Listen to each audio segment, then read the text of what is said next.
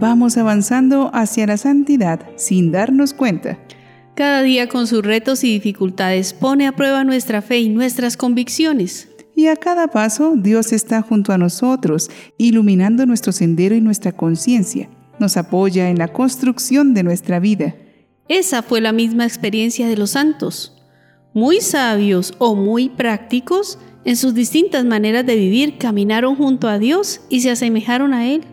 Por ello, pidamos a los santos recordados hoy, 27 de mayo, que también nosotros sigamos santificándonos. Algunos bienaventurados son San Agustín de Canterbury, obispo, San Atanasio Basecuqueta, mártir, San Bruno de Wurzburgo, obispo, San Eutropio de Orange, obispo, San Gausberto, presbítero y ermitaño, San Gonzaga Gonza, mártir, San Julio de Dorostoro, mártir, San Ranulfo de Arras, mártir, y San Restituto, mártir. Hoy conoceremos un santo que no era tan valiente, pero sí obediente, y por ello Dios le concedió un gran éxito como misionero en las tierras inglesas. Él es San Agustín de Canterbury.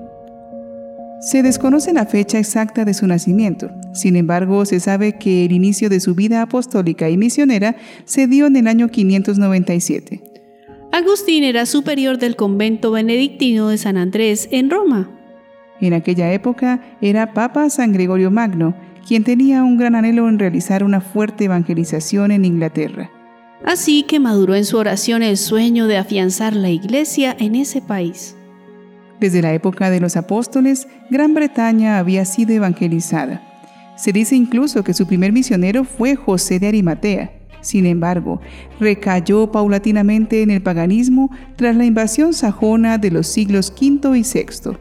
Cuando el rey del Kent, Ethelberto, se casó con la princesa cristiana Berta, hija del rey de París, este le pidió que fuera erigida una iglesia y que algunos sacerdotes cristianos celebraran allí los ritos sagrados. Cuando el Papa Gregorio supo la noticia, consideró que era el momento oportuno para la evangelización de la isla. Le encomendó la misión a Agustín, cuya principal cualidad no era la valentía, sino la humildad y la docilidad. En el año 597 salió de Roma junto a 39 monjes se detuvo en la isla de Lerins, Francia. Aquí le hablaron del temperamento belicoso de los sajones y esto lo aterró hasta el punto de hacerlo regresar a Roma a pedirle al Papa que reconsiderara la misión. Pero San Gregorio, por su parte, estaba informado de que los ingleses no eran hostiles al cristianismo, de modo que ordenó a Agustín regresar con sus hermanos. Para animarlo, Gregorio Magno le entregó cartas de recomendación, designándolo abad, recordándole que Dios les concedería la buena voluntad de aquella nación. Agustín continuó su viaje con breves etapas. Finalmente llegó a la isla británica de Tenet, donde el rey Etelberto fue personalmente a darle la bienvenida por invitación de su piadosa esposa. Los misioneros avanzaron solemnemente en procesión, cantando letanías. Conmovido el rey, pidió que le explicaran las verdades de la fe. Les autorizó para predicar el Evangelio y les condujo a una residencia en Canterbury, que fue origen de la conocida abadía. El primer encuentro entre ambos se dice se dio al abrigo de un corpulento roble, ya que el monarca tendría sus reservas ante los recién llegados. No tardó en percatarse de su error. El hombre que tenía ante sí era un dechado de sencillez, de prudencia y sabiduría. Etelberto comprobó la autenticidad de los misioneros, la fortaleza que mostraban ante las dificultades, su entrega sin excusas y se convirtió. Pidió ser bautizado ante el asombro de sus súbditos, a quienes dio plena libertad para seguir sus pasos. No usó su poder para ello. Hizo saber a Agustín su convicción de que debía respetar la creencia primitiva que había formado parte de su pueblo durante tanto tiempo. Pero la gente cuando vio a su gobernante seguir la enseñanza del santo quiso imitarlo. En la Navidad del año 597 se bautizaron 10.000 ingleses y entre ellos estaban los que ocupaban los cargos más importantes de la nación. En sus comienzos, Agustín utilizó una antigua iglesia romana, pero pronto comenzó a construir otros templos. Agustín envió a Roma a dos de sus monjes, Lorenzo y Pedro, a informar al Papa sobre los acontecimientos, pidiéndole más misioneros y preguntándole su opinión sobre varios asuntos. Veda, el venerable, relató. Con esos ministros de la palabra, el Papa envió todo lo necesario para el servicio divino en la iglesia, vasos sagrados, manteles para los altares, imágenes para las iglesias, ornamentos para los sacerdotes, reliquias y también muchos libros. Los misioneros volvieron a Inglaterra con el palio para Agustín, acompañados por un nuevo grupo de evangelizadores, entre los que se contaban San Melito, San Justo y San Paulino. El Papa explicó a Agustín cómo debía proceder para fundar la jerarquía en todo el país y dio tanto a Agustín como a Melito instrucciones muy prácticas acerca de otros puntos. No debían destruir los templos paganos, sino purificarlos y emplearlos como iglesia. Debían respetar en cuanto fuese posible las costumbres locales y sustituir las fiestas paganas por las de los mártires cristianos y las de la dedicación de las iglesias. San Gregorio escribió, Para llegar muy alto hay que avanzar paso a paso y no a saltos. Una vez establecidos de un modo definitivo en Canterbury, siguiendo las instrucciones del Papa, volvió a Arles, Francia. Fue consagrado arzobispo de Gran Bretaña de manos de San Virgilio, metropolitano de Arles.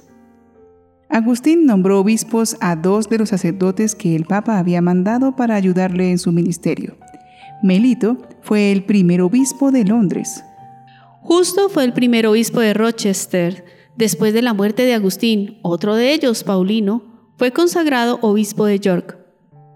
San Agustín, apoyado por el rey, comenzó la construcción de la iglesia que después sería la Catedral de Canterbury y antes de morir consagró a Lorenzo como su sucesor.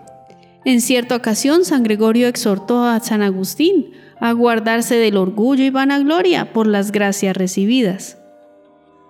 Alégrate con temor y teme con alegría ese don que el cielo te ha concedido.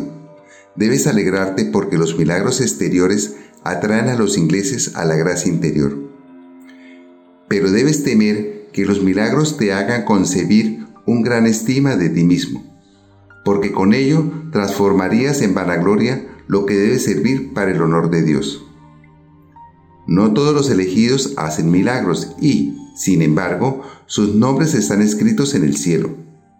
Los verdaderos discípulos de la verdad solo deben regocijarse del bien que todos comparten y en el que encontrarán el gozo interminable.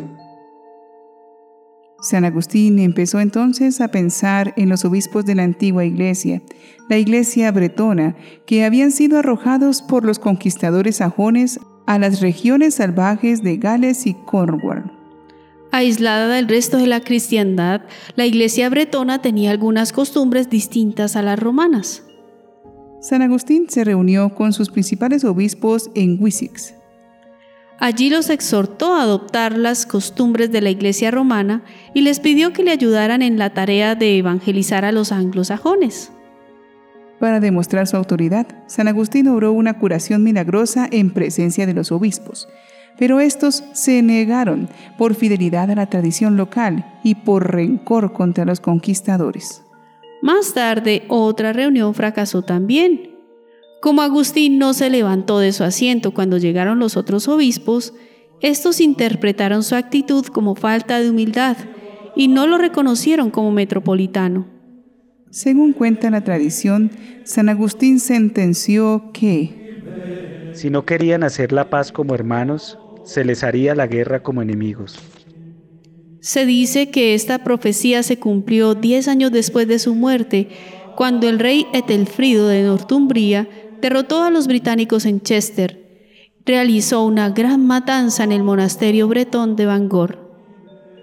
Agustín murió posiblemente en el año 604, el mismo año que el Papa Gregorio. Sus restos reposan en la Catedral de Canterbury. Oremos a este gran evangelizador para que no perdamos el horizonte de nuestros esfuerzos. Señor, que con la predicación y los milagros de San Agustín te dignaste de dar a tu pueblo la luz de la verdadera fe. Haz que por su intercesión los corazones de los que se han extraviado sean devueltos al camino de la verdad y que se haga tu voluntad siempre. Amén. Si el misionero es dócil al Espíritu Santo, el mismo Señor se encargará de darle el éxito en todos sus emprendimientos. Nuestra vida es una misión, una misión para amar y servir, pero será exitosa si somos dóciles a la guía del Espíritu Santo. San Agustín de Canterbury ruega por nosotros.